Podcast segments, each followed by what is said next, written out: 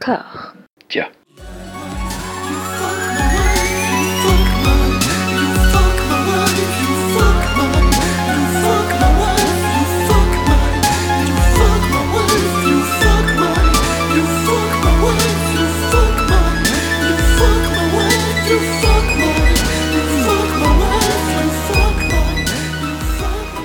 bienvenue à toutes et à tous dans le huitième épisode de Robert Anyways, le podcast qui se balade dans la filmographie de Robert De Niro nonchalamment, les mains dans les poches, en sifflotant une comptine naïve d'un air dégagé, parce que c'est un pays libre, putain, on fait ce qu'on veut, merde, qui êtes-vous pour nous juger? Luc Ferry. Maintenant que les choses sont à peu près claires, nous allons pouvoir nous replonger dans Robert, non sans une certaine voracité un peu languide d'en découdre, avec pas moins de 5 films au programme de cet épisode. Après ses premiers sursauts comiques, nous voilà dans un de ces fameux ventres mous de sa carrière où il s'est dit tiens, et si je me concentrais un temps sur des mélodrames patelins qui ne me demandent pas beaucoup d'investissement et qui pourraient me valoir des récompenses sur une série de malentendus? Personnellement, j'en avais vu aucun, j'en connaissais vaguement un de nom, mais c'est bien tout. Max, était-ce ton cas aussi ou naviguais-tu en pleine conscience? Euh, non, non, je naviguais en eau trouble euh, à l'infini. Je connaissais aucun de ces, de- des films que j'ai visionnés. Et euh, même si la majorité sont plutôt oubliables, je, je trouve que euh, De Niro est plutôt fait pour le drama. Anouk, tu nous as avoué nuitamment avoir retrouvé Robert comme un vieil ami après cette pause syndicale d'une semaine exigée par tout le monde. Oui, ça, ça a fait du bien, je pense, hein, cette pause. Et moi, je, je ne connaissais non plus euh, quasiment aucun film, sauf euh, en voyant euh, Awakening, j'ai eu une espèce de flashback de mon enfance. Donc, euh, je sais pas, c'est comme un, un oncle qui m'aurait molesté, et ça me serait revenu un peu d'un coup. euh. Et, et enfin, Mathieu, je voulais rebondir sur ce que Anouk allait dire, mais ça va être dur. Ouais, c'est difficile de rebondir. ouais. C'était le moment chiapa. Voilà, euh, Mathieu, ça, ça va? Ouais, ouais, non, moi j'allais juste dire qu'il y avait à boire et à manger dans, les, dans la sélection de films de cette semaine et, que- et que néanmoins, euh, euh, même si tu dis que tout le monde euh, voulait une, une pause d'une semaine syndicale, c'est faux, François, puisque toi tu n'en voulais pas. Voilà, et je tiens à, à rétablir la vérité. On vous ment, François voulait qu'on fasse un épisode en plein milieu des vacances de Noël, ce qui est complètement inadmissible. Voilà, c'est tout ce que j'avais à dire. Mm. Je, je te soutiens. Gilet jaune Gilet jaune Gilet jaune Pardon. Attendez les années 2000 avant de gueuler vraiment, parce que là c'est rien en fait. On attaque cette fournée avec Falling in Love, la deuxième collaboration de Robert avec le réalisateur Ulu Grobard, après l'assez pourrie sanglante confession, où Robert Duval est cette fois-ci assez avantageusement remplacé par Meryl Streep. Pas vraiment un film de Noël, malgré ce que le début et la fin du film laissent supposer. Pas du tout la suite de Mean Streets, malgré la présence de Victor Argo et de Harvey Keitel au casting. Encore moins une comédie romantique, mais alors qu'est-ce donc? Eh bien, une quasi-romance entre deux personnes que la destinée rapproche alors que tout le monde semble s'en foutre, à part Robert. Ils se croisent à un magasin, échangent des cadeaux pour leur conjoint, c'est idiot, mais ça les fait sourire. Ils se recroisent dans le métro une fois, puis deux, ils se parlent, ils se plaisent, malgré ses fringues pourries à lui et sa coupe de cheveux atroce à elle. Ça se regarde, ça se frôle, mais cela fait-il un film, mon cher Max? Ah là là, tu vois là, tu me. Tu me fends le cœur à commencer par Falling in Love, j'aurais préféré qu'on commence par Jackknife. Du coup, ma blague aurait été plus compréhensible. Parce que j'allais dire, qu'est-ce que c'est que ce film? C'est avant tout Meryl Streep avec la coupe de Jackknife. Voilà. Déjà, pour, pour commencer. Et, euh, et donc, effectivement, et Robert De Niro, sémillant architecte, donc euh, tous deux sont mariés, et ils vont se tourner autour, comme tu viens de, de- de l'expliquer brièvement. Alors, qu'est-ce que c'est que Falling in Love? Je pense que c'est avant tout une pub géante pour Gliden, le site de rencontre euh, extra-conjugale. Enfin, une pub ou une contre-pub. Bon, c'est vrai que ça vole pas très haut, néanmoins, je les ai trouvés plutôt mignons, euh, tous les deux, quand ils se rencontrent, dans leur maladresse, dans leur quiproquo. Ça m'a arraché des, des sourires un peu, un peu niais. Hey, hey, wait a minute. Excuse me. Uh, I think you have, I think you have my book. Oh, Yeah, sorry. yeah. That's it. Thanks. et euh, j'ai pris un, un micro plaisir. je trouve que lui- le, le- le- le rôle lui va bien. Je, je trouve qu'il est bel homme. je- il en fait pas des tonnes. Et comme je disais, le drame lui va bien. Ouais, ça change l'air de rien. En fait, on, on l'a pas vu euh, comme ça, sans en faire des tonnes, euh, essayer de faire un, un homme lambda quelque part. Et quelque part, c'est rafraîchissant. Hmm. J'ai ressenti un petit quelque chose dans mon cœur lorsqu'ils s'embrassent la première fois sur le quai de la gare. Et puis après ça, j'ai démissionné du film parce que, parce que voilà, ça ça a pas, ça, pas vraiment un, un gros intérêt. euh, outre effectivement, les deux jouent très bien. Enfin, je trouve Meryl Streep, elle est, mhm. euh, elle est très belle, elle est agréable à voir. Ça sonne juste tout le long, mais ça n'a pas un, gros intérêt, quoi. Et encore, enfin, je pense que ça a quand même un plus gros intérêt que Jackknife quelque part, parce qu'on est un petit peu dans le même type d'histoire, quoi. On est sur une idylle entre deux personnes qui se tournent autour. Euh, là, on est plutôt euh, upper class, alors que dans Jackknife, on va être plutôt euh, pro, prolo. Bon, voilà, il n'y a pas grand chose d'un point de vue de la mise en scène, il n'y a pas grand chose à raconter d'un point de vue de l'histoire. Voilà, je c'est ça, hein, c'est vraiment une pub pour Gliden, quoi, le site de rencontre extra-conjugale. Donc chacun ira y piocher ce qu'il veut. Peut-être que ça l'incitera à aller sur ce site, et euh, pour d'autres, ça les découragera. Écoute, la morale est sauve. J'ai l'impression, pour rebondir sur ce que tu dis, en fait, c'est un film où il pourrait ne rien se passer. Et Robert, c'est le, seul personnage qui est volontaire dans l'histoire, qui veut qu'il se passe quelque chose, qui essaie de forcer un petit peu le destin. Et en ça, même si son jeu est beaucoup plus sur la réserve, je me dis encore, parce qu'on cherche toujours la métaphore, hein, c'est toujours euh, bah, une métaphore peut-être de sa carrière, où il essaie de brusquer un petit peu les choses, de forcer un petit peu le destin à chaque fois. I'll be inside. Oui, oui, c'est vrai. Enfin, enfin, il force le destin à chaque fois. euh, Oui, c'est ça. C'est ça, et elle, elle aussi, quelque part. Enfin, ils sont tous les deux en train de se dire Ah, on peut pas faire ça, on peut pas faire ça, mais euh, chacun fait un pas en avant. Voilà, ils reculent, mais ils avancent. euh, c'est euh, tous les deux, quoi, simultanément. Ils auto-forcent leur destin mutuel. Je, je sais pas, je, je vois pas quoi rajouter de plus à ce que tu viens de dire. en. Non, mais je je voulais m'enfoncer pas te sur. euh, je voulais pas te forcer. Euh, Anouk, je suis désolé, mais tu as fait un épisode de Discordia pendant les vacances sur Love Actually. Donc, par défaut, tu es la spécialiste des comédies romantiques dans, dans ce univers podcastique-là. Qu'est-ce Ça me va, je suis très honorée. Ouais, bon, bah tant mieux. J'aurais eu peur de vouloir te caricaturer. Qu'est-ce que tu en as pensé en tant qu'experte, justement? Alors, la comédie romantique, ce qu'il y a de, de- de clé, c'est qu'on n'est pas dans une expertise objective nécessairement. On est quand même très très dans les sentiments et les siens propres. Donc, on va forcément tous, chacun et chacune, projeter euh, nos histoires, nos ressentis, nos valeurs sur les films qu'on voit. euh, ce qui explique euh, bah, notamment le, le désaccord sur Love Actually. Et là, typiquement, dans Falling in Love, moi qui ai horreur de l'infidélité, alors je supporte pas la monogamie non plus, hein, mais c'est pas du tout la même chose. Euh, j'ai horreur de l'infidélité et du coup j'étais du côté des, euh, des, maris et des femmes euh, trompées ou quasi trompées ou en tout cas un peu bafouées à mon sens. Notamment bah, la femme de Robert qu'on a tous reconnue comme étant la mère de Malcolm, à savoir Jen Kaczmarek. Nobody's in love anymore. So what else is new? Euh, qui est vraiment cool, qui est vraiment sympa, Ouais. qui est une bonne mère, qui est une, une bonne euh, épouse, enfin euh, qui... Non, mais trop plan-plan. Bah oui, c'est leur vie qui est plan-plan, parce qu'à un moment tu, tu te maries, bon bah c'est plan-plan, mais... euh, Eh oui, mais on sent qu'ils en sont à cette phase-là, quoi. Oui, mais elle essaye que, que ça marche. Je pense que elle, enfin, elle est pas naïve, elle s'y attendait, elle essaye que ça marche. Et Robert, euh, vrai. il se vrai, dit, euh, bah maintenant à la pre- première Meryl Streep qui passe, euh, j'y vais. Donc ça, ça, ça a été compliqué euh, pour moi. Euh, on a eu aussi des, des petites frayeurs au niveau du, je sais pas si vous vous souvenez quand vous étiez petit, que vous faisiez la grimace ou que, euh, ouais, vous faisiez une tête bizarre, euh, vos parents vous disaient, ah, attention, tu vas rester coincé comme ça. On a un peu cet effet avec le Cretinous Green, c'est-à-dire qu'on a, on l'a eu Ouais. à quelques moments dans le film, alors que c'est pas du tout une comédie. Et on s'est dit, oh mon dieu, est-ce que Robert est resté bloqué euh, sur ce Cretinous Green réflexe? How are you? Great. What's what's wrong? Are you crazy? Il y a souvent cette ombre quand même de, de grimace euh, au cours des films, j'ai trouvé. Et sinon, euh, puisqu'on en était euh, aux métaphores euh, sur la carrière de Robert, je ne sais pas quelle est la métaphore de cette scène, mais ma scène préférée, c'est celle où Robert euh, amène Meryl Streep euh, batifolée dans la ville et il fait un morpion avec un poulet et il perd. J'ignorais l'existence de ce jeu et euh, j'ai trouvé cette scène tout à fait réjouissante. Je pense euh, que c'est une arnaque ouais, de forain, moi. Well, I gotta go here. He's beating you again. It's okay, Bird wins. Ou, ou alors c'est un poulet très doué, ou alors Robert De Niro est très mauvais. ça, Ou alors c'est un poulet forain. C'est peut-être un. un poulet arnaqueur. Un poulet arnaqueur. Mathieu, toi qui vis dans la ville du vice, euh, Amsterdam, euh, qu'a- qu'as-tu pensé de- du morpion poulet? Euh, euh, du morpion poulet, euh, rien du tout, puisque j'avais complètement occulté ça de ma mémoire. Je suis content que tu, que tu, rapp- que tu me rappelles euh, cette, cette, euh, superbe scène, euh, Anouk. Euh, néanmoins, j'aimerais rebondir sur ce que tu as dit, dit, François, pardon, parce que tu parlais d'une quasi-relation euh, euh, amoureuse entre Meryl Streep et Robert De Niro. Moi, j'aimerais dire que c'est plus globalement un quasi-film. C'est pas un film, c'est un quasi-film, quoi. Oui, voilà. On est, on est euh, face Oui, à un film ça. qui aurait pu être quelque chose, mais qui finalement ne l'est pas. Il y a eu beaucoup ça, euh, je trouve, dans cette euh, Oui, absolument. Je me pose encore la question de l'énigme euh, Uli Grobard. Je comprends pas que cet homme ait réussi à faire des films et qu'après Sans Confession, il ait continué à faire des films, qu'on lui a encore fait confiance. En fait, c'est un truc que j'arrive pas à comprendre. Et quand je vois le résultat de Falling in Love, ça, la confusion est encore plus grande. Donc je, voilà, je, suis euh, pantois devant ce, ce film qui aurait pu donner des choses, chose qui, qui- la relation marche bien, hein, ceci dit, entre entre Meryl Streep et Robert De Niro, mais c'est tout ce qui marche en fait dans le film. Euh, le reste, euh, on se Mais je sais pas, je sais pas, j'ai l'im- j'ai j'ai l'impression qu'elle est pas.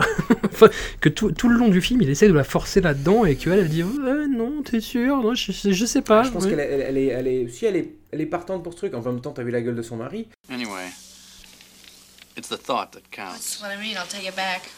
Moi, je sais pas, entre Bobby et, et, euh, et le mec qui joue Palmer dans The Thing, euh, moi je pars pour Bobby, quoi.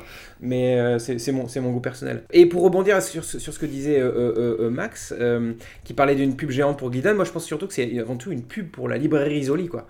Parce que cette librairie, on la voit dans Oui. partout. On, on filme bien l'enseigne. Il, y a eu, bon, il y a eu des accords qui ont été faits avec la librairie pour pouvoir tourner pendant que c'était les soldes, machin, ou je sais pas quoi, ou les fêtes de Noël. Donc du coup, ils ont dû bien mettre en avant, mais, mais c'est fou. Euh, la, la librairie Risoli est un personnage. Comme le, comme le feu était un personnage dans Backdraft, la librairie Risoli est un personnage dans Falling in Love. Voilà. Alors, est-ce que les deux personnages finalement ne tombent pas amoureux de la librairie Euh, Est-ce que Falling in Love, c'est pas là-dessus Tu vois Je me demande. Enfin, C'est une belle question. on voit les thématiques de, de Hugues si, si tant est qu'il y en ait une, c'est le fait de répéter sans cesse la même chose. hein. Donc dans ce film-là, c'est Merry Christmas, hein, constamment. Merry Christmas. Merry Christmas. Merry Christmas. Merry Christmas. Merry Christmas. Merry Christmas. Ho ho ho. Merry Christmas, Merry Christmas, Mm. constamment, c'est c'est imbitable. Voilà. Non, non, franchement, c'est relou. Et Ma- Ma- Mathieu, toi qui apprécies euh, les, euh, les seconds couteaux et les IM- IMDB euh, Oui. trivia, euh, tu, as, tu as vu euh, Frances Conroy dans le un mini-rôle de serveuse? Oui, la, la, la- qui joue dans- Ah. également dans American Horror Story, on en avait parlé, absolument. Et dans Six Feet Under. Mm. Tout à fait. Voilà. Puisqu'on est dans le trivia, euh, faisons un petit point la méthode à Bobby, hein, euh, puisqu'il y a eu la méthode Mhm. euh, pour ce film. C'est pas vrai. Robert De Niro s'est fait faire des cartes de visite au nom de son personnage. On ne les voit jamais dans le film.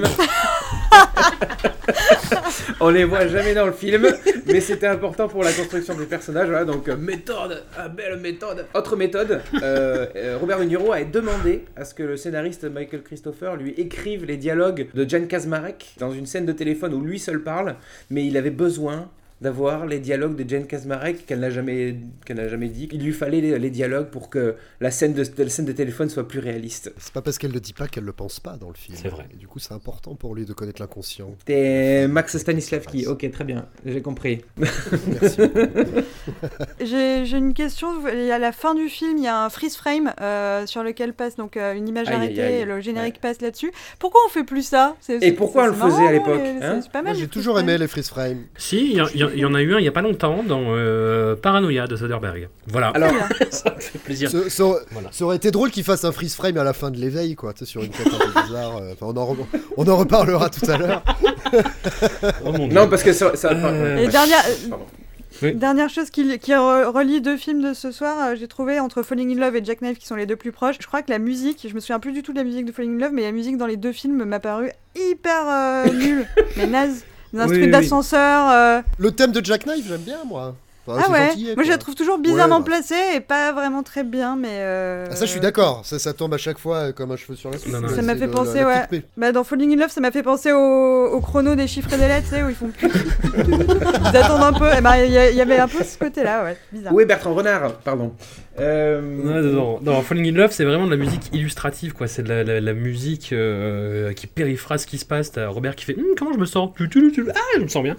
Voilà, c'est c'est- enfin, c'est- c'est- c'est vraiment ça, c'est vraiment affreux. Alors, pour, pour, pour terminer sur Falling in Love, Oui. euh, juste, je, Allez. euh, euh, je tiens à dire qu'il y, a- qu'il y a un ou une certaine Lounès B, je sais pas qui c'est, mais c'est c'est un ou une internaute d'Allociné qui considère Falling in Love comme euh, l'un de ses films préférés. Voilà, c'est tout ce que je voulais dire. Et je trouve que la vie de Lounès B doit être bien triste. Oui, c'est important de se souvenir que n'importe quel film peut être le film préféré de quelqu'un et du coup euh, de rappeler à nos auditeurs que, et nos auditrices qu'on les respecte. Ah, Tout à ah, fait. Moi, c'est pas du tout ce que j'impliquais, mais ok, d'accord, très bien.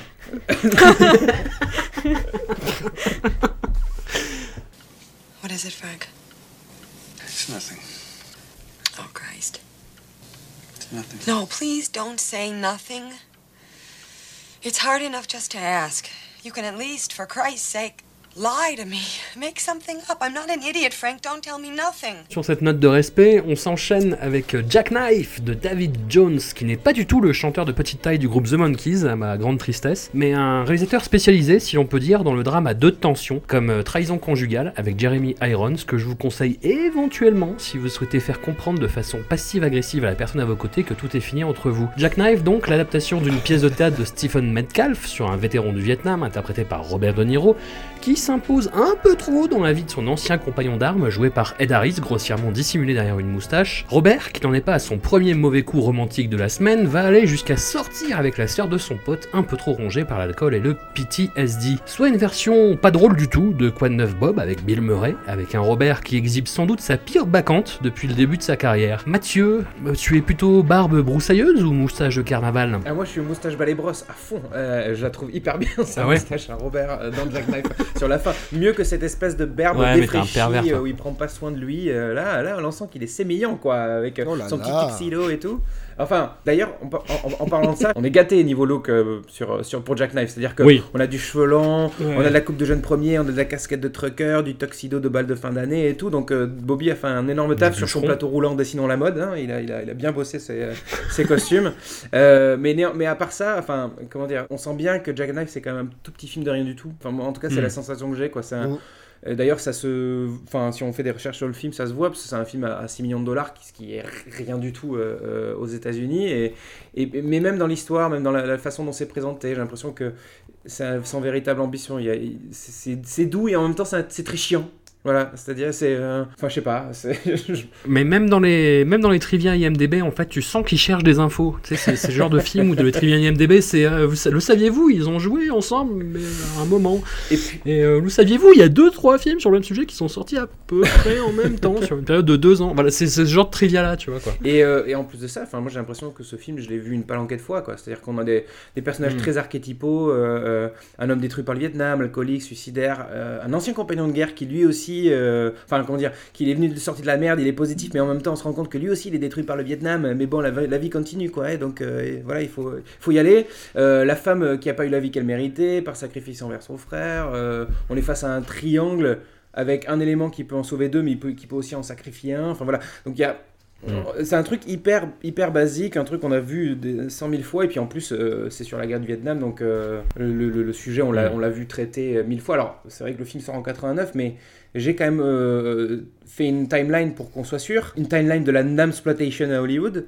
Et donc, on a Voyage au bout de l'enfer, Platoon, Full Metal Jacket, Good Morning Vietnam qui sortent avant. Mais sur Mhm. 1989 et éventuellement des mois autour, on a Jackknife, né un 4 juillet, Outrage, l'échelle de Jacob, rien que ça. Sur euh, Ouais. 12 mois ou 18 mois quoi.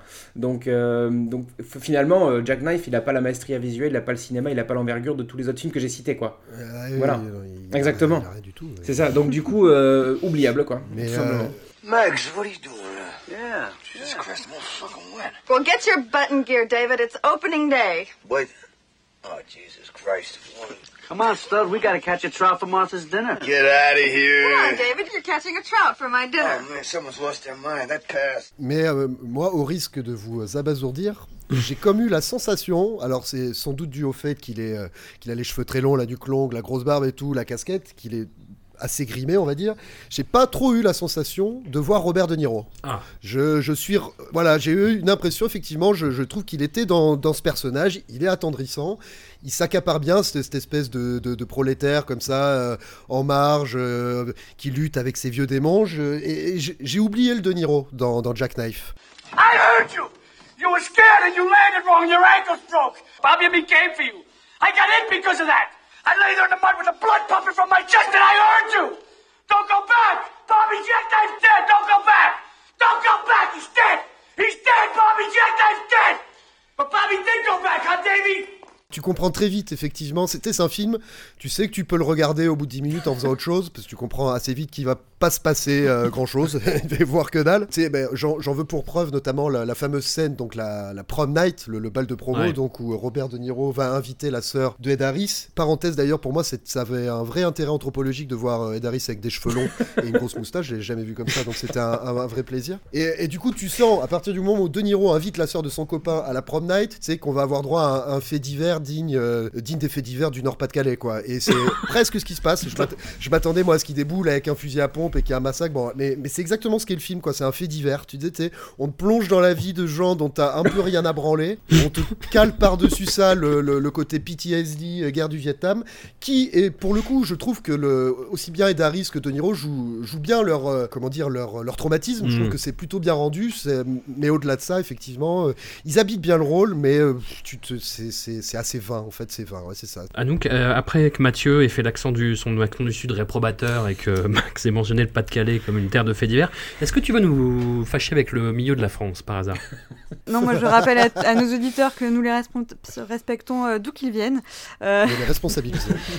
Euh, non, globalement, je suis globalement, je suis d'accord. hein, c'est un décalque de la figure de. Alors, je, je suis d'accord que bon, Robert est dans son rôle et que effectivement, euh, euh, il, bon, il- il joue. Je suis pas impressionné, mais il joue. Euh, c'est un, mais par contre, son rôle, c'est un décalque et ce film est un décalque de tous les films où il joue euh, l'homme bien viril, de tous les films où il joue le vétéran. Donc voilà, ça, on, on l'a Mm. déjà vu plein de fois. Petite phrase que j'ai notée, euh, une des répliques de cette pauvre euh, Katy Baker qui se fait vraiment euh, traiter tout le film comme une moche, où genre limite De Niro euh, veut bien coucher avec elle parce qu'il a un peu pitié et qu'elle est, elle est gentille après tout quand elle ouvre la bouche, on n'a pas trop envie de lui cracher dessus. Donc j'ai beaucoup souffert pour Dedans. Katy pendant ce film. Mais à un moment, euh, ils vont, ils partent à la pêche au début du film et euh, Robert lui propose de l'aider à, à installer sa canne à pêche et elle, elle lui dit Je suis une prof de biologie, je crois que je peux hameçonner euh, une canne à pêche. Hey, I was gonna do that for you, you know. I'm a biology teacher. I think I can bait a hook. Et je ne vois pas le rapport. Enfin, je sais pas quelle est euh, l'idée que les scénaristes ont. sonner un verre de terre, à me sonner un verre de terre. Oui. Canne à pêche, c'est-à-dire qu'elle a fait de la dissection. Non mais I can bet a hook. Non mais c'est pas la question. Mais Tu vois, cette phrase à nous, ça en euh, dit plus bah- sur toi que sur Cathy Baker, en fait. Voilà. Anne Hook d'ailleurs, il y a le mot hook dans Anne Hook. Bam. mais vous croyez que les profs de bio ils font des dissections de vers de terre? Bien sûr, Mais bien sûr, à fond. à la pêche. Ouais, carrément. Ouais. Ok, bah, j'ai peut-être raté une vocation alors. Et sinon, je trouve que les gens euh, gèrent pas très très bien l'alcoolisme d'Ed Harris, puisque à chaque fois qu'il le voit, tout le monde lui propose une bière, du petit Oui, déjeuner au bien. coucher. Allez, depuis quand tu bois pas un verre, Ed? Hein, hein Il fait, ah, T'as raison, Ed, on va s'en jeter un petit. Il y, a, il y a aussi cette scène euh, assez cool dans le camion où, pour prouver à son copain qu'il n'est pas fou, va accélérer à fond avec son camion. Je suis pas fou. Euh, Il fait le fou en fait, pour Mm. prouver qu'il n'est pas fou. C'est très bizarre. Mais euh, faut avoir vu, regarder le film. Ah oui, mais, mais en plus, c'est Euh. typique du, euh, du film, en fait. C'est-à-dire que le, hum, c'est une scène qui devrait être hyper tendue. Je, me- je me rappelle maintenant que t'en parles, parce que j'avais oublié. Effectivement, c'est cette scène où il fait Ah ouais, ah ouais, ah ouais. C'est c'est censé être le genre de scène hyper stressante, tu vois, quoi. Et en fait, le. le- T'as Robert qui est juste vaguement ennuyé, tu vois, quoi, qui fait. euh, Tu sais, il est pas stressé du tout, il est un peu saoulé en fait, tu vois quoi. Et lui, il va pas tellement vite, quoi. C'est. euh, Oui, il va à 80, 90 miles à l'heure. Tu vois, c'est un petit 130 sur une nationale. ça va, on n'est pas non plus dans. c'est genre, ah, tu vas abîmer la suspension. Et Voilà, en plus, c'est- hyper mal monté. Euh, C'est-à-dire qu'il n'y a, y a Oui. pas de- il y a pas de toute tension. C'est-à-dire, on voit le, on voit l'aigu qui fait. Et on voit Robert qui dit Alors, ah, ah, ah, je suis ouf, hein Ah, je suis fou Slow down. Think this is going fast? Ah, je suis fou Mais. C'est. c'est- Oh là là, quel ennui Pardon. Oui. Quel- quel ennui, quoi Je crois que c'est là où j'ai fait la sieste, parce que j'ai aucun souvenir de cette Ah scène. bah, tu vois, comme- Et alors, comme quoi ça t'a pas réveillé, tu vois, donc c'est bon signe, en fait. Voilà, c'était Jack Knife. Avant d'attaquer le troisième film, je tenais à vous dire que nous venons d'en finir avec les années 80. Voilà, on va Écoute, pas euh, pour t'avais autant. dit ça il y a trois épisodes Ouais. déjà, et tu nous avais menti allègrement, donc tu vas arrêter de faire des promesses que tu ne peux pas tenir, d'accord? C'est pas vrai, Voilà. arrête de dire que je mens. C'est la dernière fois que j'ai dit, le prochain épisode, on aura fini les années 80. Mm. Voilà, je, je tiens mes promesses. On a déjà bien attaqué les années 90, vous allez voir, ça va passer un petit peu plus vite, on va pas se laisser abattre, on va aller jusqu'au bout. Le troisième film de cet épisode est sans doute le plus connu et reconnu, Les L'éveil de Penny Marshall, petit ange parti trop vite, trop tôt, trop dru. Le film qui fait mentir honteusement mon texte introductif, si je mens en fait en l'occurrence, puisque pour jouer dans ce film inspiré de faits réels sur le traitement de victimes d'une épidémie d'encéphalite, Robert a passé du temps auprès de la dernière survivante et du médecin incarné dans le film par Robin Williams, dans le rôle qu'il préférait dans sa carrière. Sans doute le film que je redoutais le plus dans le lot de cette quinzaine, avec tous les curseurs mélodramatiques au rouge qui laissaient augurer d'un mélange de Dr Patch et de Maradentro, dont le point le plus mémorable aurait été de voir Vin Diesel dans son premier rôle avec des cheveux. Quelle ne fut pas ma bonne surprise de découvrir un film plus poussé que l'éternel conflit entre docteurs aux méthodes non orthodoxes et hiérarchies butées, et un Robert au service de son rôle et d'une thématique assez dingue et assez originale, comment les miraculés plus ou moins relatifs de la médecine vivent-ils leur sort? Anouk, as-tu été cueilli par ce film tel la proverbiale jonquille dans la rosée du matin calme? J'ai ri, j'ai pleuré, j'ai eu des frissons, euh, j'ai mis beaucoup de points d'exclamation dans mes notes. Euh, c'est Hey. très très très très mignon. Euh, Robin Williams est extrêmement mignon. Euh, Mm. J'ai surnommé ce film effectivement Bad Will Hunting, puisque euh, effectivement les, les patients sont donc dans une première partie complètement catatonique, ce que Robert réussit tout à fait bien.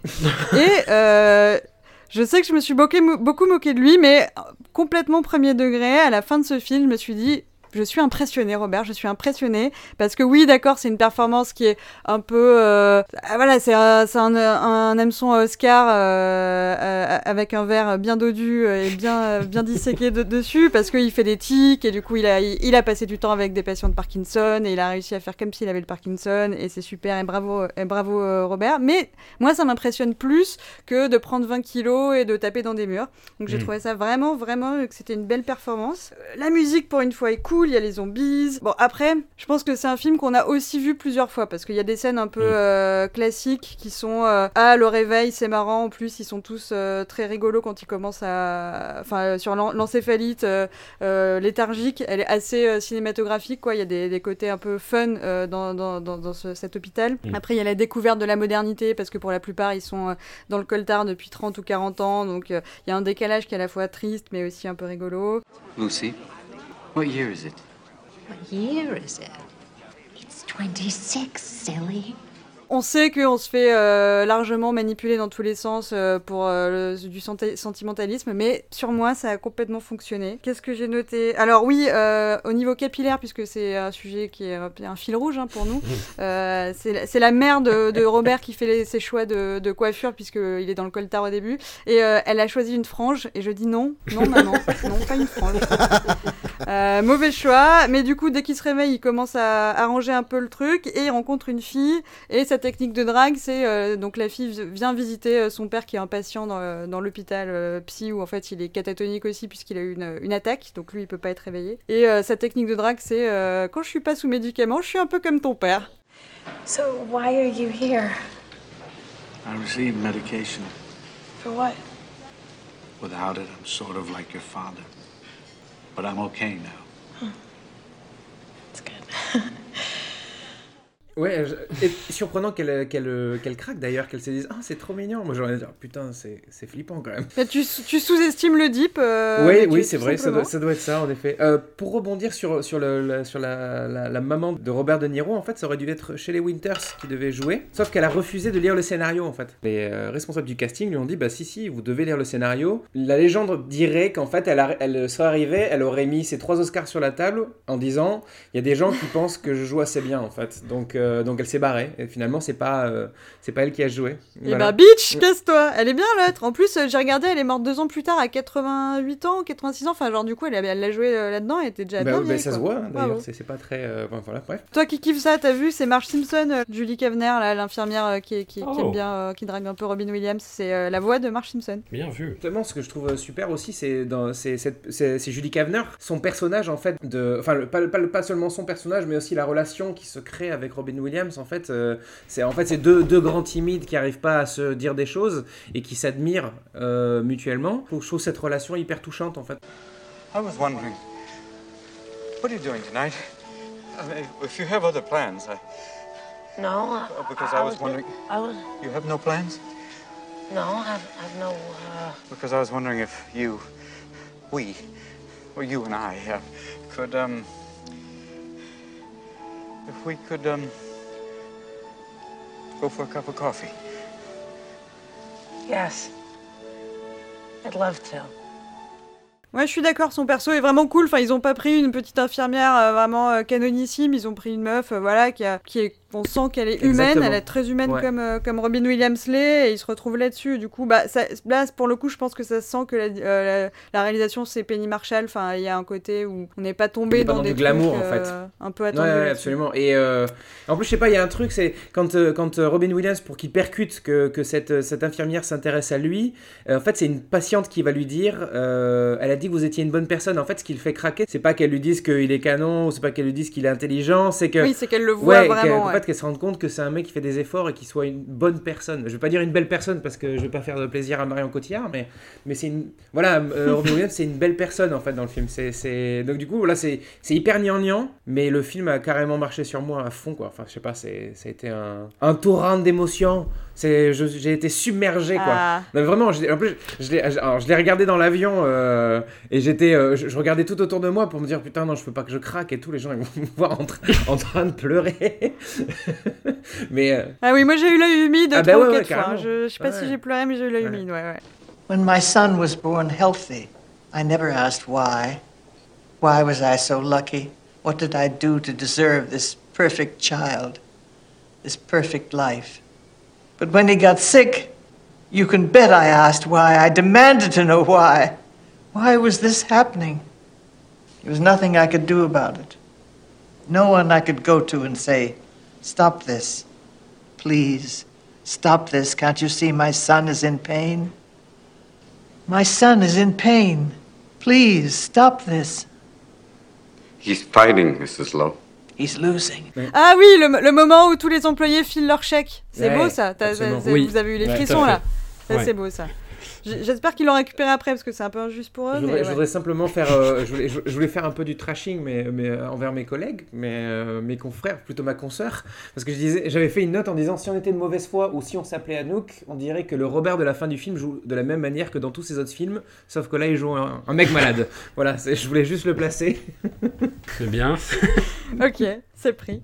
Non mais c'est parce que je trouve que justement tu disais qu'il jouait bien le mec malade, moi je trouve qu'il joue pas bien du tout le mec malade. Enfin à la fin en tout cas, Euh, à la fin quand il en fait des Ouais. caisses, euh, genre où il se, il se secoue comme ça là, euh, je trouve que c'est avec beaucoup de cynisme quand il fait du Je vais pas breakdance. sortir ma, ma, ma, ma carte euh, dans ma famille à la maladie de Parkinson parce que ça serait vraiment injuste pour toi, Mathieu.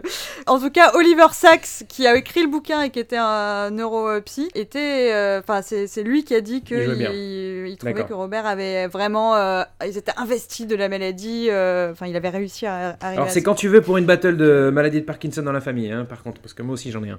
Voilà. Très bien. On règle Voilà. ça à la Combat sortie. Pardon. Non, globalement, on en apprend un peu trop sur vos familles, je trouve, dans cet épisode. Non, alors juste une dernière petite chose quand même parce que enfin mais là, là, c'est du encore du, une fois c'est du trivia désolé mais euh, il y a Alice Drummond qui est, qui est présente au, au générique donc big up à elle parce que c'est elle qui joue aussi la bibliothécaire dans Ghostbusters et qui joue la mère du tueur dans Ace Ventura voilà c'est tout Très bien. Il y a Bradley Whitford, quelque part. Ah bon Que j'ai pas reconnu, mais. il mais, est là. que, mais que de mais que de Oui, guest je crois que de joue- guest c'est pas possible Mais ouais, ouais, je crois qu'il joue un jeune euh, médecin, mais globalement, je crois que je l'ai reconnu à un moment et je me suis dit, la vieillesse lui va très bien. Bradley Whitford. et oui le, le, le mec de le mec de Get Out Euh, West Wing, mec, ouais, West Je- Wing. Josh Lyman. Eh, calmez-vous ça va on peut oh. Tout de suite, les gros mots. Bradley Whitford. Ah oui, bah euh, Dr. Tyler. Ok. Attends, toi, tu parlais, tu parlais de qui? Tu parlais du mec de Fargo, c'est ça? Non, je parlais de Vin Diesel. Parce qu'il y a aussi le mec de Fargo, là, le, le grand. euh, Oui, Peter Stormare. Ouais. Oui, oui, c'est vrai qu'il y a Peter Stormare qui joue dans. Ouais, ouais, c'est sans doute un de ses premiers rôles d'ailleurs en- aux États-Unis euh, parce que c'est c'est tôt. Ah oui, parce qu'il est suédois, ouais. ouais, carrément. Donc, euh, et puis il a encore cette espèce de petite, cette petite pointe d'accent là. Donc euh, il est pas encore, il est pas encore full, full américain. là. I'm just a chemist, doctor. You're the physician. I'll leave it to you to do the damage. Allô, allô? Oui, il est là Comeback. Max. C'est marrant, juste au moment où ça a bugué, j'ai- j'ai- il doit y avoir un, un filtre anti-blague sur les handicapés, c'est pas possible parce que j'allais dire, Oui, c'est moi qui l'ai passer le premier fou rire honteux, si tu veux, où tu vois Robert De Niro en position latérale de Stephen Hawking, une fois que ça c'est parti, que tu l'as, que tu l'as évacué, d'un coup je suis comme vous, euh, point par point je suis d'accord, c'est-à-dire émouvant, drôle, attendrissant, euh, léger, euh, sautillant, enfin en tout cas pour Robin Williams et l'infirmière, parce que les autres... Mais, Oh merde. Mais, mais voilà, j'ai, j'ai- effectivement, j'ai passé un très bon moment. Et d'ailleurs, j'en, je- j'en profite pour glisser une, euh, une idée qu'a eu ma mère, parce qu'on l'a regardé tous les deux ce film pendant les fêtes. hein, c'est le- donc ça, ça date pas d'hier, j'ai pas de Bonne idée. C'est qu'elle a dit Ah, ce serait quand même bien de faire aussi un Robin Williams Anyway, hein, parce que lui, il a quand même une sacrée carrière. À faire que des rôles comme ça de droupie, euh, ça pourrait être marrant un peu de voir euh, ce qui se passe. Mm. Non, merci. Euh, bref. Tout à fait vrai. Puis il y a Popeye. Et il y a Popeye aussi. Tout ça pour dire que euh, je sais que je, je- voilà, j'ai pas grand chose une fois de plus à ajouter. Vous avez vraiment fait bien le tour parce que quand vous croyez que, que j'étais parti, en fait j'étais là. Je sais pas, c'est parce que je me suis tué pendant trop de temps et du coup euh, Internet s'est dit c'est bon, lui s'il la ferme, on fait bugger son ordinateur. Mais du coup voilà, je, suis- je suis d'accord avec vous, euh, point par point. Euh, Mais ton beau-père a pas aimé, c'est ça? Euh, Non, non, ça j'avais mis des smileys au hasard. Mon beau-père a apprécié sans plus, mais il est assez bon public, lui il est assez neutre, quel que soit le truc qu'il regarde de toute manière.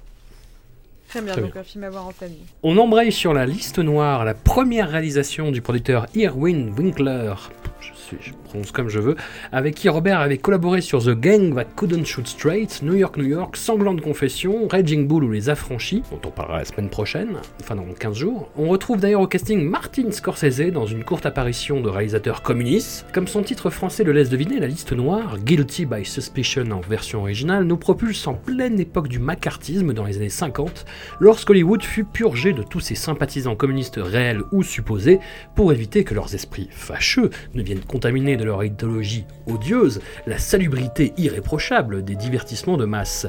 Robert campe David Merrill, un jeune réalisateur frisé et plein d'avenir sous la protection du mythique producteur Daryl F. Zanuck, qui voit sa carrière partir en fumée dès lors qu'il refuse d'apparaître devant le comité politique pour infirmer les soupçons gauchias qui pèsent sur sa personne.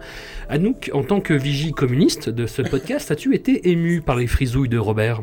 Euh, alors, euh, oui, parce que justement, mon côté, euh, mon côté euh, communiste a réagi comme il fallait réagir, notamment bah, sur la, la- la scène de fin où il rencontre le Mm. subcommittee et, et c'est tout, tout est très excité. Est-ce qu'il va parler, est-ce qu'il va pas parler et tout. Bon, là j'ai eu les frissons, j'ai trouvé super. Mm. euh, Pareil pour moi. mais à la fin, je me suis dit, c'est sympa, mais il manque un film. Et en fait, Ouais. c'est le, pro- le, le truc que je reproche à Irwin Winkler, parce que là, il y en a deux euh, dans cette série, c'est que il arrive pas à créer des vrais persos. Hmm. Mais pourtant, le film, il a tout pour me plaire, hein, a priori. euh, euh, L'histoire euh, sur, voilà, sur ce côté, le macartisme, le méta-Hollywood et tout, il y a vraiment tous les ingrédients. Les acteurs sont bien, j'adore Scorsese en acteur, il est vraiment chouette. Il y a Annette Bening, ça fait trop plaisir. Il y a un petit rôle de Ileana Douglas. on est dans la période, du coup, 51, donc les voitures sont magnifiques. on tourne autour de Marilyn Monroe, on fait du cache-cache. Il y a plein de trucs comme ça qui sont bien. Et en même temps, et ah oui, la- Robert est à son mieux. Je vais le dire tout de suite, c'est ma coupe préférée de Robert De Niro euh, jusque-là. On est sur un, un déco- coiffé, décoiffé, euh, légèrement trop long, un peu sorti du lit. Vous savez, les, les Ah gels qui vendent maintenant en sortie du lit. Euh, si, on- moi j'ai beaucoup Oh, aimé. on est sur de la bouclette italienne tradie, quoi. C'est sa vraie nature de cheveux, je pense. Et ben voilà, et ben il fallait qu'il laisse parler sa vraie nature depuis le début. Et puis la question de euh, qu'est-ce qu'on euh, qu'est-ce qu'on trouve de plus important, les films ou la vie, euh, je trouve c'est hyper pertinent. Tout est, y a tous les ingrédients sont bons et le plat est un peu raté, hein, il est un peu fade. Bah, à quoi ça sert qu'on soit quatre Elle a tout dit encore une fois, là, bordel. Ah merde Ah Non, mais ouais. Attends, attends, je continue, Mathieu. Ça Ah. je suis revenu, ça va m'arrêter. pas. Oui, non, j'allais dire, enfin, je suis d'accord. Non, ça suffit. I might not be the best. I might not move that this witness be fined, cited for contempt. I might not be the I might not be the best citizen in this country, but I was raised to stand up for what I believe in, and I'm going to raise my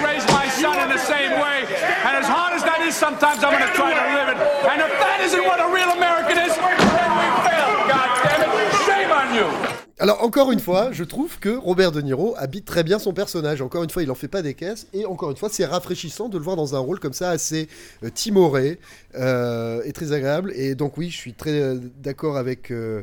Avec Anouk, tout le dilemme moral sur euh, voilà est-ce qu'on doit balancer ses copains ou pas euh, euh, pour continuer à réaliser ses rêves et la vie qu'on a toujours voulu avoir euh, voilà, etc. C'est vachement intéressant. Toute la fin, effectivement, le, qui se passe devant le, le- le comité, donc euh, je sais plus le nom exact, mais le comité McCarthy qui oblige donc ces gens à dénoncer leurs copains. Il y a une grosse, une grosse pression, une grosse tension, et moi ça m'a, ça m'a mis les poils. Je trouve que c'est vraiment bien rendu. Et on aurait presque aimé que tout le film soit une sorte de procédural en fait, un peu comme ça. Ouais. euh, euh, avec des flashbacks, euh, un truc dans ce sens-là. Donc c'est, c'est- ça finit vachement bien, c'est flamboyant même, je trouve. Et euh, c'est dommage qu'on ait dû attendre si longtemps pour que ce soit comme ça. Alors le, le nom exact, le nom exact, c'est la Commission parlementaire des activités anti-américaines, voilà, Euh, qui a été Voilà, lancée merci. en 1947. Euh, le, moi, le film, Heureusement que t'as perdu tes notes, toi. Okay, cut. That's a take. Let's move on.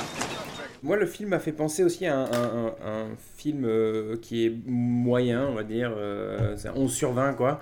C'est le, ben, qui est sorti il y a 3 ans, c'est le, le film de- sur Don- Dalton Trumbo, euh, avec Brian Ouais, Cranston. en fait, c'est exactement la même histoire. Euh, Enfin, la même histoire, avec un, personnage différent, avec un personnage qui, lui, a existé. David Mirel, Merrill, pardon, a- il, a été, il, est, il- il est inspiré de John Berry, qui est un réalisateur qui s'est fait poucave par Elia Kazan. Pour l'anecdote, qui ensuite est arrivé en France, il a fait des polars. Après, il a fait le Don Juan avec Fernandel en, en tant que réalisateur. Il a épousé Myriam Boyer, la mère de Clovis Cornillac. Et après, il est devenu la voix américaine de Jean Gamin. Donc, il a eu une belle carrière en France. Et, et du- et du coup, je, je trouvais que ça, se- voilà, ça se ressemblait, mais ça, ça se, ressemblait aussi dans le, dans le côté moyen du film. C'est-à-dire, c'est un biopic euh, classique. euh, Enfin, Trumbo, hein, j'entends, c'est un, bio- un biopic classique qui, qui- qui sort pas des. euh, euh, qui sort pas des clous et là c'est un peu la même chose c'est à dire que c'est un, un- un- c'est euh, comment dire c'est un événement fondamental pour l'histoire du cinéma et donc le cinéma pourrait le raconter d'une autre manière mais en fait ils choisissent de le, de le faire de manière très timorée et il y a une raison à ça d'ailleurs c'est que euh, en fait le, le film a été écrit par euh, euh, Abraham Polonsky qui, était un, un scénariste qui faisait partie de la liste noire en fait d'Hollywood qui lui avait choisi de faire en sorte que David Merrill soit un communiste patenté. Mais, mais en fait c'est Irving Winkler qui a écrit qui a réécrit totalement le personnage en en faisant quelqu'un de d'apolitique ou plus ou moins apolitique qui a juste assisté à des meetings du PC quand il était jeune it's probably no surprise to you that uh, you've been named as being a communist sympathizer. and recently your name came up as having attended party meetings. Wait a minute, wait a minute. I'm no communist. You know, I went to a couple of meetings 10 or 12 years ago. That's it. That, that's it. Yes, we know that. That's exactly our problem, David.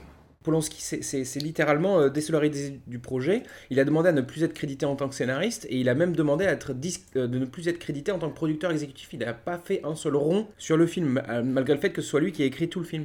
Voilà, il était tellement, Mm. euh, était tellement euh, choqué par la- la- les méthodes de, de Winkler qui a voulu enlever le- tout l'aspect politique du film qu'il a dit en fait c'est fini, on, on s'arrête là-dessus et euh, euh, parce que je pense qu'il a dû prendre ça comme, comme une sorte de, de, de- haute trahison parce que c'était son histoire aussi à lui. Oui, mais à raison, parce qu'en plus, le, le- film souffre de ça. La liste noire, comme le film, euh, le biopic de, de Dalton Trumbo, en fait, il souffre d'une euh, espèce de schizophrénie qui, qui, finit par les fucker, en fait. C'est-à-dire que c'est des films qui sont à la fois très impressionnés et très désireux de retranscrire le lustre du cinéma hollywoodien de cette époque, qui est très fantasmé, que ce soit par les réalisateurs de maintenant ou les réalisateurs même du début des années 90, parce que Irving Winkler est quand même pas un genou et donc il a un peu connu ça, et donc il a cette image un peu fantasmée qu'il essaye de retranscrire à l'écran, et il est comme embarrassé en fait par ce fond politique qui quand même est la base du film, enfin c'est le, quand même le, le- la raison d'être de, de- de ce scénario quoi, et, et c'est des films ouais, qui sont euh, qui ne traitent pas leur sujet, qui essayent de s'en dédouaner à la limite, qui ne les traitent jamais, et à part à la fin en fait, et moi je trouve qu'un film comme euh, Avec César des frères Cohen traite le sujet de façon limite plus, bah, c'est plus marrant et plus, Ouais, ouais. pas irrévérencieux, mais plus, plus iconoclaste en fait, et de façon plus intelligente. But you don't have anything to hide. Mike, I'm a communist. I was a communist 20 years ago. I'm a communist now. I don't want to hear that. well, you've heard it. I didn't hear anything. Did you hear anything? Est-ce que l'époque euh, de du coup c'est début des années 90, enfin c'est 91. Aujourd'hui, ça commence depuis euh, peut-être depuis Bernie Sanders, on commence à pouvoir dire so- le mot socialisme euh, aux États-Unis sans que les gens appellent les Mm. flics, mais c'est quand même très très récent. Du coup, est-ce que ça ça paye pas un peu ce, ce truc-là aussi, ce- le, le fait que même s'il y a plus de macartisme évidemment en 90, euh, le soupçon de communisme est quand même toujours pas euh, très à la mode et elle reste quand même un oui, petit mais peu. le- bah ouais, l'URSS juste, vient de euh, chuter en fait. Louche, quoi. L'URSS vient de chuter, donc c'est pas, ça vaut plus rien d'être communiste à l'époque. euh, en tout cas en France, euh, pardon, pas en France, aux États-Unis.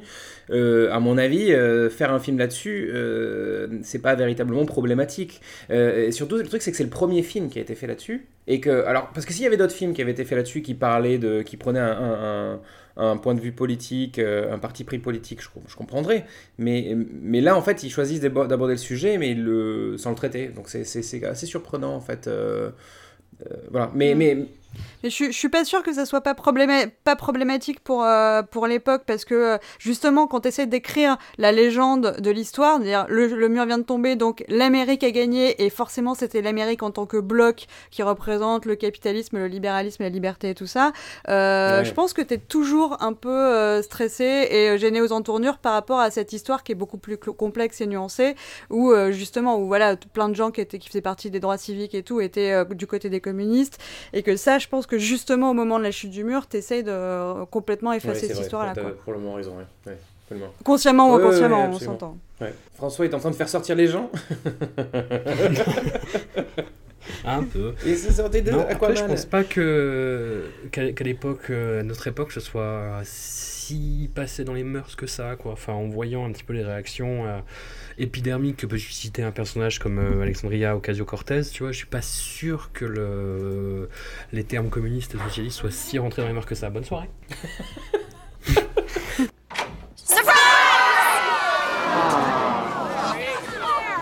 Non mais, non mais t'as raison parce que nous on a, nous, on a, no- nous, on a notre point de vue d'européen en fait c'est ça le truc c'est que nous on voit ça avec notre point de vue d'européen mais, mais qu'en fait on sait pas du tout comment ça se passe euh, euh, outre-Atlantique donc c'est vrai que ouais Oui, après, le, le milieu d'Hollywood reste quand même plus libéral que les, que les, les républicains vraiment vénères qui, notamment, s'attaquent à, à aussi aujourd'hui. Ouais. euh, donc, je pense que euh, même si Hollywood est un peu. euh, représente, en fait, c'est vraiment euh, Hillary Clinton, ce qui me ramène à- au look d'Annette Bening, d'ailleurs, qui channel beaucoup Hillary Clinton ou vice-versa, mais il y a un gros côté comme ça qui s'oppose du coup au style un petit peu décoiffé de Robert. Ouais, voilà, il y a un côté très euh, libéral au sens pas extrême gauchiste à Hollywood, quasiment jamais. Enfin, jamais de toute façon dans les grosses productions, mais quand même euh, de gauche, euh, euh, libéral au sens de gauche, euh, ce centre- tu centre-gauche. penses quoi. au président Amy Wade là, non?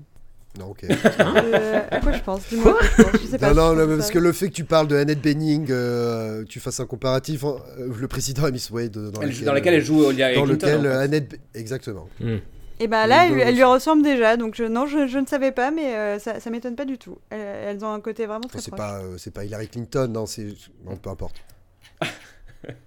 Ok. Est-ce qu'il y a gymnopédie dans ce film? J'ai- Il m'a semblé reconnaître gymnopédie. Gymno- Et euh, est-ce qu'on a le droit encore d'utiliser gymnopédie de Eric Satie en musique? Oh Ouais. bah oui, c'est- encore utilisé aujourd'hui, tu sais. C'est- Gymnopédie qu'est-ce que C'est les gymnopédies d'Eric Satie. Ah pardon d'accord. Je, je le, fais mal, mais. Oui oui oui d'accord oui oui oui la musique la musique qu'on écoute quand il pleut Pa, pa, pa, pa, pa, pa, pa, pa.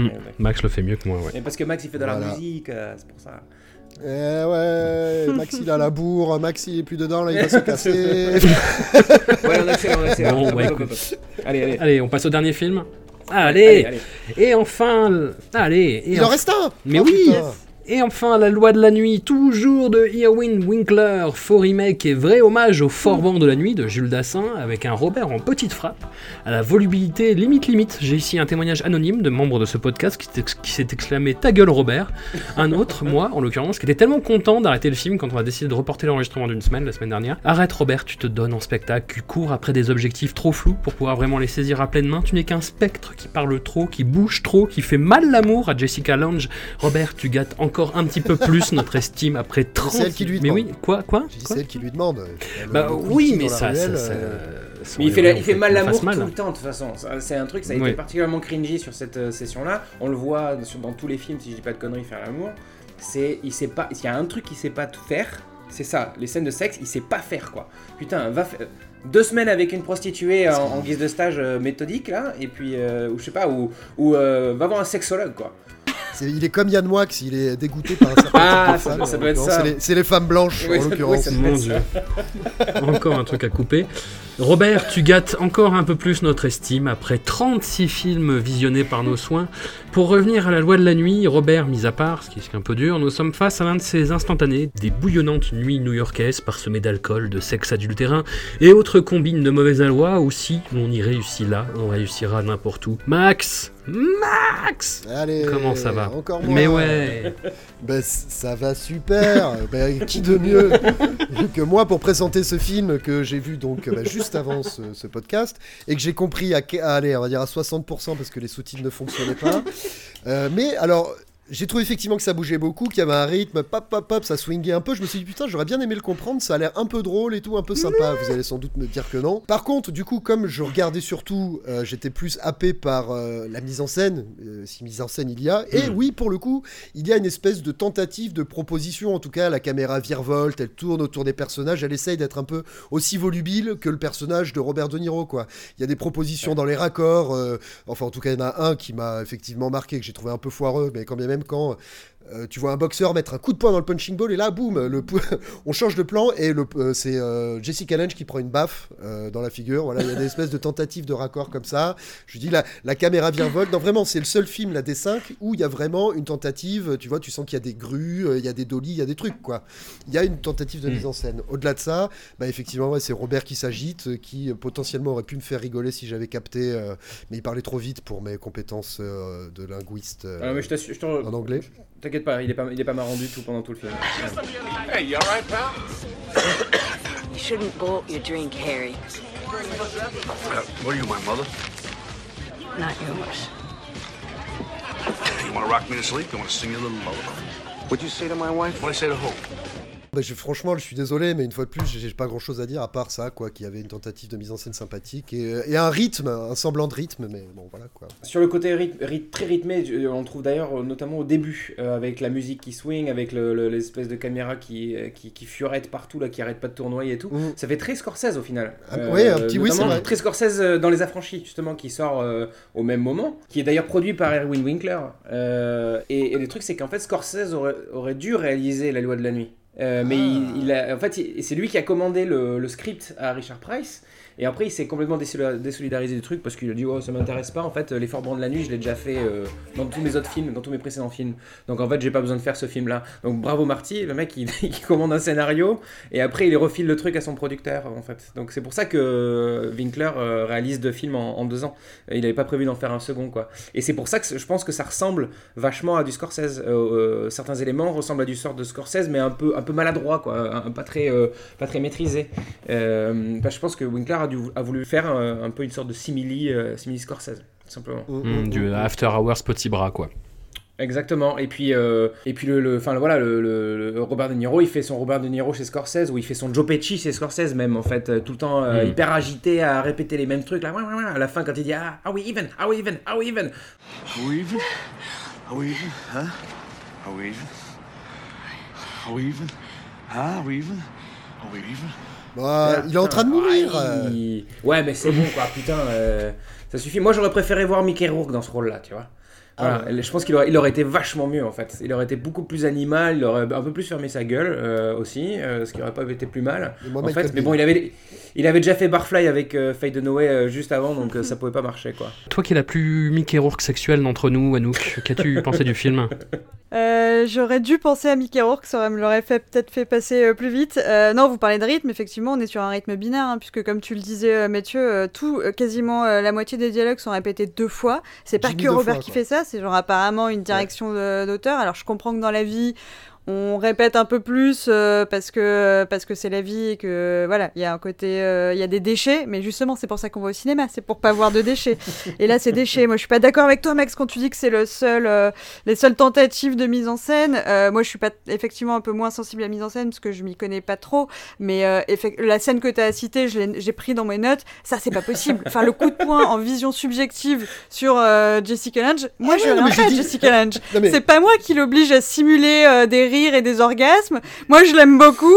Et genre, je me retrouve dans la position de lui mettre un, lui mettre un pain, alors que, pour revenir à l'éveil, euh, Penny Marshall, il y a un moment où euh, on a des, petits, euh, des petites scènes de, de home vidéo et tout. Alors, c'est peut-être pas des grands plans, des grandes rues. Enfin, ça fait. C'est peut-être pas très paillettes, mais je trouvais que c'était une mise en scène efficace au service du truc. Là, on sent que le mec s'est oui, dit, oh, ça j'ai va être marrant si on, si on met un pain euh, J'ai- à Jessica Lange J'ai euh, avec la caméra j'ai pas et dit tout. que c'était bien. pas- je- Oui, oui, je- ça, j'ai compris, Il y a une compris. tentative. Après, c'est vrai peut-être que je confonds euh, mise en scène avec euh, avoir une caméra qui est vivante, quoi. C'est ça. C'est-à-dire que au moins dans ce film-là, il n'y avait pas que du chant contre chant. T'as une caméra qui bouge, t'as des propositions. Ouais. Euh, est-ce Mm. que ça sert justement Est-ce qu'il y a une mise en scène? Est-ce que ces mouvements de caméra expliquent quelque chose et sont au service euh, du, de, de ce qu'on voit? Euh, Sans doute non. Effectivement, le coup du coup de poing et ensuite la baffe dans la gueule de Jessica Lange. Moi, je me suis dit, ça fait un peu effectivement euh, première année de montage. Ah ouais, tiens, comme tu dis, ah ça peut être rigolo, on va faire ça. Et c'est rigolo, mais ça sert pas à pas grand-chose. Ouais. c'est mais bon. Voilà. Alors, euh, vous avez évoqué aussi, euh, euh, pour tout- quasiment tous les autres films, euh, pas tous je crois, la partie musicale. Je, je trouve que justement sur La Loi de la Nuit, il y a un énorme craquage sur les Oui. musiques. Parce que il y a- à un moment, il y a du Queen. y a deux, fois deux il y a- il y, a du Queen. Pendant l'entraînement de boxe, il y a du merengue, pas compris. Euh, mais il y a des voilà les mecs boxent sur du merengue Euh, il y a la scène de boîte ils mettent une espèce de musique euh, horrible des années 80 alors que le film oh, alors, ok le film se passe dans les années 80 mais la façon dont est présenté le film, ça ressemble à un film noir. Et là, on se retrouve avec une espèce de musique euh, ultra dégueulasse à la, à sorte de, mauvais flash dance en fait euh, dans la boîte. Et je trouve que ça, ça, ça, sort complètement du film en fait. Le, déjà, c'est pas, on n'a pas besoin de ça pour sortir du film. Euh, si en plus de ça, on nous met des musiques qui ont rien à voir, je trouve que, enfin, voilà, ça, ça, ça, fracasse un peu le film en fait. Globalement, le, le film, c'est pas trop, c'est pas trop ce qu'il veut. Genre, François, François l'avait mis en comédie euh, et finalement on l'avait rechangé là. En fait, c'est une comédie, mais du coup, c'est pas très drôle. Euh, effectivement, euh, Robert euh, channel un peu euh, son personnage de Pipkin, notamment dans cette scène un peu surréaliste où il croise Régis Philbin, Ouais. une espèce d'animateur, un peu une célébrité seconde zone américaine. Donc il croise Ré- Régis Philbin, il va, il va faire la groupie pour lui demander de l'aider. Il a ce côté un peu bullshitter de Pipkin qui, re- qui, qui recycle, qui pourrait être euh, attachant si on n'était pas effectivement très vite euh, saoulé, euh, ouais, saturé de lui, You know quoi. what? I'm an entertainment too. I'm a boxing promoter. Really? Harry Fabian, Bullshit Productions. Bullshit Productions. That's a lot of class, Harry. I mean, Knockout Productions. That's like an in joke I have with my secretary. That Bullshit Productions. Et en même temps, ça se veut, euh, ça se veut noir, ça se veut euh, euh, la boxe. euh, D'ailleurs, euh, Robert est hyper incompétent en promoteur. Enfin, il vérifie rien, il fait rien dans l'ordre, c'est une catastrophe. Et du coup, à la fin, est pas je mal, sais pas si c'était censé être une comédie, un drame, un film noir ou quoi que ce soit. Je sais juste que quoi qu'il arrive, quoi qu'il arrive au, oui, l'affiche est très jolie. vrai, L'affiche de boxe classique, bien un petit peu ancienne. Mais en tout cas, tout ce qui arrive au personnage, j'étais là, mais genre, est-ce que je suis censé, maint- enfin, est-ce que je suis censé euh, avoir de la peine pour Robert quand il se prend une grosse droite de Phil? Moi, j'étais là, bah ouais, Phil, je te comprends. Franchement, je serais là, Mm, je lui en mettrais une aussi, quoi. Du coup, euh, du coup, j'avais, je me suis attachée à quasiment Et personne. je quoi. souhaiterais dire qu'il n'y a également pas de fumée sans feu, euh, parce qu'il se trouve que donc Richard Price, qui est le scénariste du film, est également le scénariste de Mad Dog and Glory. Voilà, donc euh, Ah, ceci bah, explique voilà. cela, Tout simplement. On y est. On est en plein dedans. Come on, how could you say that to me, Phil? Really? Come on, how could you say that to me? Bing, bang in a bag, a paper bag, back to you right from the ticket, take it to you, Phil. I won't even touch it. 2,000 seats and 15 a pop plus beer. I will not make it back, Phil. Come on, with all due respect. Bah, après, par rapport à l'original, Les Forbans de la Nuit là, de, de Jules Dassin, euh, disons que ça, aurait pu être intéressant parce qu'en plus, le, c'est un film qui, par rapport à certains autres films de Jules Dassin, est de facture plus classique, même s'il y a quelques idées euh, de mise en scène qui sont plutôt pas mal, de, bah, de jeux sur les, perspectives, de visage en amorce, des, trucs comme ça. Là, c'est dans un contexte plus classique avec euh, bah, le, le- l'embrouilleur qui, est au centre de l'intrigue. C'est quelqu'un qui est beaucoup moins euh, loser, on va dire, et, que le personnage de Robert De Niro. Mais ouais, enfin, ils en font vraiment. Ça aurait pu être intéressant, si tu veux, dans un point de vue beaucoup plus urbain, beaucoup plus euh, frénétique, beaucoup plus rythmé et beaucoup plus synchrone avec ce qui euh, ce que sont les nuits new-yorkaises à ce moment-là. Mais euh, ouais, voilà, on a, on a l'impression bah, qu'ils en font un peu rien, quoi. Puis que, Scorsese a déjà filmé ça après dans After Hours et que là, c'est, vraiment à la ramasse par rapport à ça.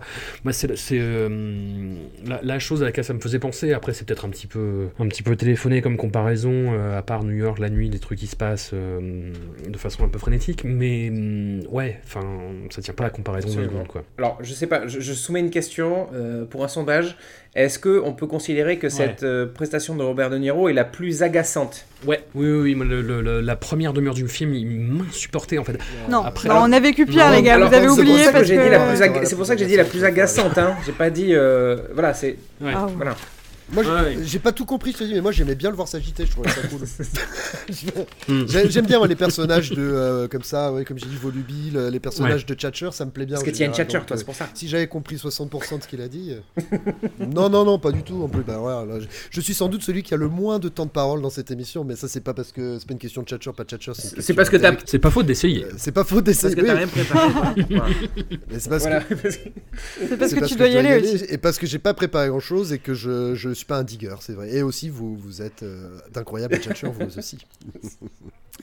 Non, mais les gars, j'ai j'ai que deux mots pour vous. C'est Ouais, pas ouais, ok. Midnight Run. Ah, ah non, mais j'avais oublié le Midnight curé. Run, le c'était curé, bien le pire, bien curé, plus agaçant. Le curé, nous ne sommes pas des anges. Ouais, ouais. Nous ne sommes pas des anges. Ah, le Le curé de Robert Panzani, quoi. Putain, oh. Je l'avais oublié. Ouais, on fera, on fera, on fera des classements en fin de course, parce qu'il ne restera plus que ça. Euh, écoutez, c'était tout pour cette semaine. C'est déjà, pas mal. hein. On a fait 5 films. On arrive à 37 films. On a fini les années 80. On va, on va terminer euh, les années 90 d'une balle dans la nuque. Euh, et la semaine, euh, bah, le prochain épisode, pas la semaine prochaine, j'arrête pas de dire ça, mais dans 15 jours, on se retrouve pour la deuxième salve de Martin Scorsese avec Les Nerfs à vif, Les Affranchis et Casino. Trois films. On prendra plus le temps pour en parler, parce que ça, ça le mérite un petit peu plus que, que cela. Même si on respecte ceux qui considèrent que c'est les meilleurs films qu'ils aient jamais vus de leur vie. Mm. Et du coup, on, peut, on pourra lancer le, le débat. Grain de sur- beauté on pourra lancer le débat sur le, le grain de beauté. Oui, oui, oui. ce- Préparez-vous Cet, éléphant Le dans grain de beauté, c'est ouais. dans, dans poème. 15 Ouais, jours. l'é- l'éléphant dans la pièce à chaque fois, le grain de beauté, ouais.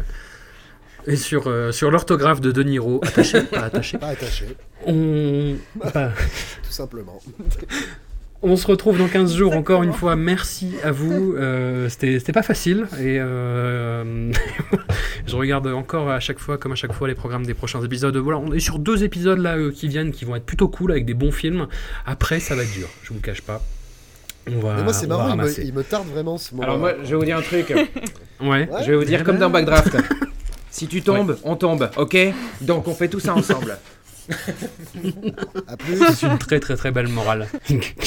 Il faut toujours retenir des, euh, les bonnes choses des films, effectivement, et pas le, pas le reste. Merci à vous, et à puis bientôt. à très Adios. bientôt.